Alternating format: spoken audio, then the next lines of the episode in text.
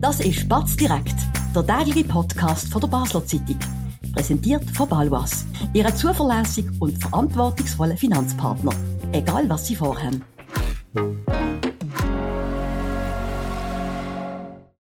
Das ist Spatz direkt vom Montag, 12. Februar, mit dem stellvertretenden Rösserleiter Region, Oli Stärchi, und der Politikjournalistin Katrin Hauser. Mein Name ist Sebastian Brielma und wir diskutieren heute über Vorkommnisse in der Basler Politik, über das Wochenende, wo du, Katrin, mit dem Leitartikel gelöst hast. Du hast geschrieben, ähm, über die drei Regierungsratskandidaten minus Konradin Kramer, wie die so wirken. Sie wollen in der Regierung, was machen sie? Und du hast festgestellt, drei Kandidaten, Jérôme Thirier, fehlen Dossierkompetenzen.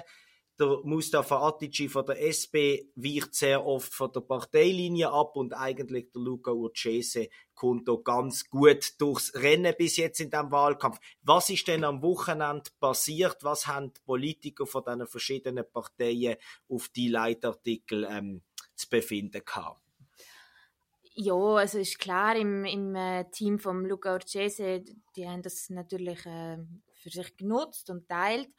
Ähm, was ich interessant gefunden habe, ist, dass die von linker Seite ist sehr wenig gekommen.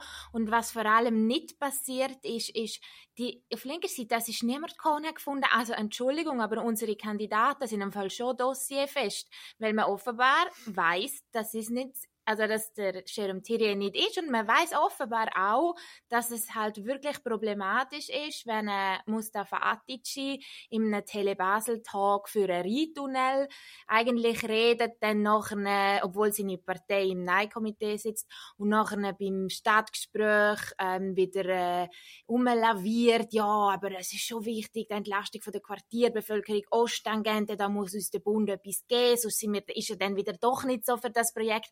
Was was mich wirklich gestört hat, und das ist auch der Grund für den Leitartikel, ist, wenn ich muss für mich entscheiden für eine Wahl, dann müssen die Leute klare Ansagen machen, weil sonst weiß ich nicht, wofür die Kandidaten stehen. Du hast gesagt, das ist auch das gebietet Respekt ähm, für die, von der genau. Wählerschaft.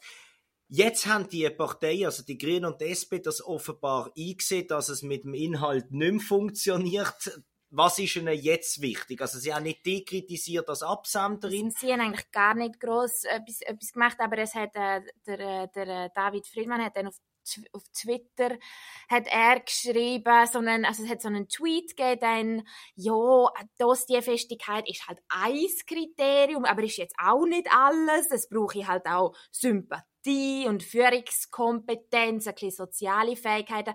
Und das ist dann vom, vom SP-Grossrat und, und von der Nina Eineichen von den Grünen, die haben das ähm, geliked, also unterstützen die Aussage. Und der SP-Grossrat ist der Pascal genau. Pfister, ehemaliger Präsident, eine einflussreiche ähm, Person, eine genau. Politik innerhalb von der SP. Olli, wenn du das mitkriegst, was, was ist da die Gedanke dazu, wenn jetzt offenbar Inhalt egal, Hauptsache gemögig? Ja, ich würde jetzt auf ein Like nicht allzu viel geben. Man hat schnell mal etwas geliked, aber trotz allem, die Stoßrichtung, die hier geschildert worden ist, stimmt natürlich schon. Man sieht das auch ein bisschen beim Wahlkampf von diesen Leuten, oder? Der ähm, Jérôme Thierry redet nicht so sehr über Themen, sondern redet vor allem darüber, dass er ein Unternehmer sagt, ein Macher, äh, dass er da etwas anpacken will. Aber die Themen sind, sind eher im Hintergrund. Der, der Mustafa Atici ist teilweise ein bisschen monothematisch unterwegs. Er streicht seine Bildungspolitik aus, er streicht seinen Einsatz für, für die Bevölkerung äh, mit Migrationshintergrund aus. Aber auch er betont ja sehr stark, dass er eben Unternehmer ist und, und Pragmatiker ist. Pragmatiker, nicht genau. vergessen. Pragmatiker. Alle sind pragmatisch. Ja, und du schreibst das ja auch, oder? Dass quasi, muss sich dann die Frage stellen muss, ja, aber wenn jetzt SP, wenn der SP-Kandidat muss ausstreichen, dass er eben ein Pragmatiker ist, heisst das dann, dass vielleicht die bisherige Linie von der SP, was statt die Politik ist die dann gescheitert? Oder wieso muss er jetzt raus betonen, dass er eben für gewisse Sachen nicht dahinter steht, wie eben beim Rheintunnel, wo er offenbar dafür ist. Beim Wohnschutz hat er ja dann auch laviert. laviert. Also dann stellt sich schon die Frage, ja, steht er dann hinter der Partei und macht dann die Partei überhaupt das Richtige irgendwie? Aber ja, das sind berechtigte Fragen und ich, ich stelle mir schon die Frage, oder? Sie tun sich auch sehr, in, also der Jérôme Thirier und der Mustafa Atici tun sich ja auch sehr in, in die Mitte begeben mit ihren Aussagen. Der eine mit seinem Habitus. Ist ja legitim, das müssen sie auch, wenn sie Wählerstimmen abholen wollen. Aber es klingt für mich, das bin ich mir eben nicht ganz sicher, weil ich das linke Lager hat eigentlich rein wahlarithmetisch mehr Stimmen als, als Bürgerliche. Jetzt muss man sich eigentlich zuerst einmal gegen den linken Kandidaten im ersten Wahlgang durchsetzen, damit man dann gegen den Luca Ucesi, wir gehen einfach von dem aus, alle Parteien gehen von dem aus, dass dann der, der besser linke Kandidat gegen den Luca Ucesi antritt. Und da muss ja eigentlich jetzt die linken Wähler sind gefragt, dass, dass nicht der, der, irgendwie der Grünen oder der SPler überholt oder umgekehrt. Also darum verstand ich so die, die, die, die, der, der Mitte-Kurs, wo ja in einem Regierungsrat oft ein bisschen äh, zu sehen ist, aber so verstanden, verstehe tue ich das eigentlich nicht. Ich, ich würde noch gerne etwas ja, zu dem sagen. Ich glaube, es gibt auch immer wieder so ganz feine Kurskorrekturen wo wahrscheinlich ihnen ihre Berater sagen, ui, äh, musst du da vielleicht dich besser äh, vorbereiten oder musst vielleicht da das sagen. Mir ist zum Beispiel aufgefallen, bei Tele Basel sind beide, also zum Beispiel ein Jérôme Thierry ist dann bei der Frage, ja, Wohnschutz sollte man da vielleicht ein bisschen lockern, hat er gefunden, also ich als Pragmatiker, ich als Macher wäre natürlich schon haben dafür, auch irgendwie, ja, so ja, übersetzt hat es wie so geheißen, mal ein bisschen äh, zu schauen, ob man da kann bei diesen maximalen Mietzinsaufschlägen etwas schrauben mhm. Und dann, ein paar Tage später, beim äh, Stadtgespräch vom, vom SRF Regi, dort ist wieder, hat er wieder irgendwie einen anderen Kurs eingeschlagen und gefunden, also Wohnschutz ist ein Volksentscheid und äh, wem es nicht passt, der soll eine Eigeninitiative hervorbringen. Während der Mustafa Atici, der bei uns im Interview, wo erst vor ein paar Wochen war, hat er sich gar nicht festlegen Beim Stadtgespräch auf das Mal hat er gefunden, auch ja, ist ein Volksentscheid, hat aber dann eine Lösung präsentiert für energetische Sanierungen, wo ich glaube, geht zurück auf Christoph Brutschin. Ich habe das Gefühl, bei diesen zwei Kandidaten merkt man im Vergleich zum Luca Ocese, dass sie, sie immer wieder mit anderen Leuten reden und kleine Korrekturen an ihrem Kurs vornehmen. Olli, ich finde das ein, ganz gutes Stich, oder gute Stichpunkt, wo Katrin hier, hier geliefert hat. Und mir fällt etwas ein. Wir haben in den letzten ähm, Monaten und auch ein Jahr vorher haben wir zweimal ähm, einen Basler Bundesratskandidat gehabt. Und beides Mal, und das ist bei der SP immer so, heißt doch, wenn du willst aufs Ticket kommen, sieg extrem links. Und wenn du es aufs Ticket geschafft hast, verschieb die Richtung Mitte, dass du die Stimmen in der Bundesversammlung kannst für dich gewinnen. Das finde ich jetzt in diesem Basel-Fall eine relativ ähnliche Ausgangslage für die zwei linken Kandidaten. Zuerst musst du im eigenen Lager gegen den anderen durchsetzen und dann gegen die Urcese musst du vielleicht auch nicht gerade linksextrem auftreten, bis es irgendwie die Leute finden doch, ähm, wir wählen bürgerlich. Aber die scheinen mir wirklich schlecht beraten zu sein mit dem merkwürdigen Pfad, was sie da mal so, mal so begehen es ist eigenartig, dass man sich innerhalb von wenigen Wochen oder teilweise sogar wenigen Tagen unterschiedlich vernehmen in der Öffentlichkeit. Ähm, es kann sein, ich meine, der Jérôme Thierry zum Beispiel hat äh, trotz allem relativ wenig Medienerfahrung. Ähm, ich glaube, das darf man schon so sagen. Der ist da in einem Lernprozess drin und merkt vielleicht, oh, das hat jetzt jemand nicht gut. Ich finde es ja grundsätzlich sympathisch, wenn einer zunächst mal sagt, was er denkt. Ähm, nicht immer so einen geschliffenen PR-Satz rauslassen. Man darf, auch mal, man darf auch mal auf seine Meinung zurückkommen, man darf auch mal seine Meinung ändern, aber es macht natürlich einen spassigen Eindruck in einem Wahlkampf um so ein wichtiges Amt, wenn man dann zuerst mal das sagt und dann zwei Tage später das, weil man gemerkt hat, es ist vielleicht doch nicht so geschickt. Ähm, das macht einen schlechten Eindruck. Es zeigt mir auch, dass die beiden, äh, der Mustafa Tici außerhalb von der Bildungspolitik ähm, und der Jérôme Thierry, äh, ja, in, in vielen Dossiers, wo, wo die Departement betreffen, wo sie sich bewerben, einfach nicht, nicht noch an der Sache sind, oder? Ich meine, ja. Ja, das beste Beispiel haben wir ja noch gar nicht thematisiert. Also das ist ja, Prime News hat ja eigentlich angefangen mit einem Streitgespräch der Kandidaten und dort hat zum Beispiel der Jérôme Thierry sich noch nicht auf eine Meinung ja. festgelegt zum Rheintunnel. Und das ist so etwas, was ich nicht verstehe. Weil da muss doch dir jemand sagen im Wahlkampf, das kannst du nicht machen. Die Grünen bekämpfen das Projekt. Mhm. Du musst eine Meinung haben, du musst dich irgendwie einigermaßen einlesen. Und, und da, da bin ich mir schon auch unsicher, wie ernst nehmen die Politiker äh, Sach in, also wie, wie ernst nehmen sie Sachpolitik eigentlich? Weil ich mhm. habe auch vom Jerome Thierry irgendwo in einem, ich weiß nicht, ist das ein, ein Porträt so, vom Regi, wo er gesagt hat, ja, es sei ja für so ein Exekutivamt und so, da, da, das ist ja einfach wahnsinnig wichtig, dass man unter sich fähige Leute hat, die man können delegieren Und ja, das ist mega wichtig und man muss seine Chefbeamten gut auswählen, aber wir wählen ja letztlich ihn oder und auch nicht. Und nicht die Chefbeamten. Ja. Wie wir es am Anfang gesagt haben, finden jetzt aber offenbar viele Politiker, das ist äh, zweitrangig und Chefbeamte machen dann das schon. Äh, man muss eben sympathisch, empathisch äh, sein, gut können, können, können das Team führen, was uns auf den, auf den viel äh, benutzte Begriff Gmögig bringt, wo offenbar wichtig ist und dass man in der Vergangenheit offenbar auch gesehen dass wer nicht so gut ankommt, der wird nicht gewählt oder nicht wiedergewählt wie wichtig das ist in der Politik und ob das vielleicht eine gescheite Strategie ist, dass man so die Leute wählt anhand von allein von der Sympathie, das besprechen wir gerade nach einer kurzen Werbenunterbrechung. Spannende Themen kann man auch bei uns besprechen. Bist Unternehmerin oder Unternehmer und kommst in eine Situation, wo du eine neutrale Meinung oder Fachwissen brauchen kannst? Wir beraten mit Herz und Köpfli. Melde dich bei der Olivia Grossen von der Co-Partner Revision AG in der Dalbenanlage in Basel.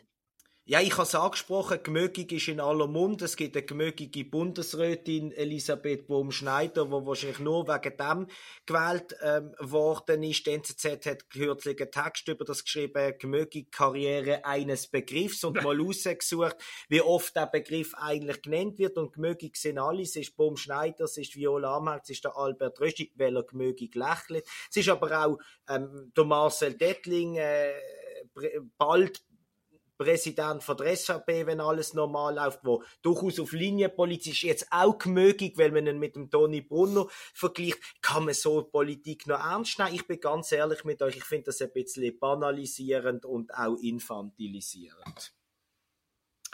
Also ich glaube, wir dürfen uns schon keine Illusionen darüber machen, dass äh, bei so Wahlen die und ich meine das gar nicht mal irgendwie als Vorwurf, aber die allerwenigsten Leute äh, beschäftigen sich ja wirklich so tief mit Sachthemen, wie das jetzt eben vielleicht ähm, mehr machen in unserem Job, weil das einfach, weil wir einfach über das müssen schreiben Ich glaube, die allermeisten Wählerinnen und Wähler äh, springen schon stark darauf an, wer ihnen sympathisch ist. Jetzt mal jenseits von irgendeiner politischen Ausrichtung ähm, ich glaube, das spielt schon eine wichtige Rolle und das sollte man nicht unterschätzen in einem Wahlkampf. Wie kommt man mit den Leuten an, wie präsent ist Mir, mir fällt zum Beispiel auf bei Luca Chase, ich weiß nicht, ob euch das auch so auffällt, ich habe das Gefühl, er ist sehr viel gemögiger unterwegs in den letzten paar Wochen als vorher, noch durch. Weil er, er ist auch jemand, ihm sagt man das nach, er ist ein bisschen verschlossen, er ist ein stiller Schaffer, er kommt sehr gut raus, aber äh, ja, er ist jetzt nicht der, der, der extrovertierteste, mir fällt auf, er ist er, lebt das ein bisschen mehr aus in den letzten paar Wochen. Ja, er, er macht auch mehr, viel mehr Witz. Er macht, ja, nein, er wirkt insgesamt irgendwie möglich. Oder der Jerome Thierry ist sowieso, äh, das meine ich nicht Abschätzung, aber ein Kumpeltyp, oder? Ist vielleicht auch die Branche, die nachher herkommt, die Velokurier, die sind generell ein bisschen hemdsärmlich gut zugänglich. Ähm, ist super, der Mustafa Fatic ist ja auch jemand, der gut auf die Leute zugehen Also ich glaube, das, das spielt schon eine Rolle, das sollte man nicht unterschätzen.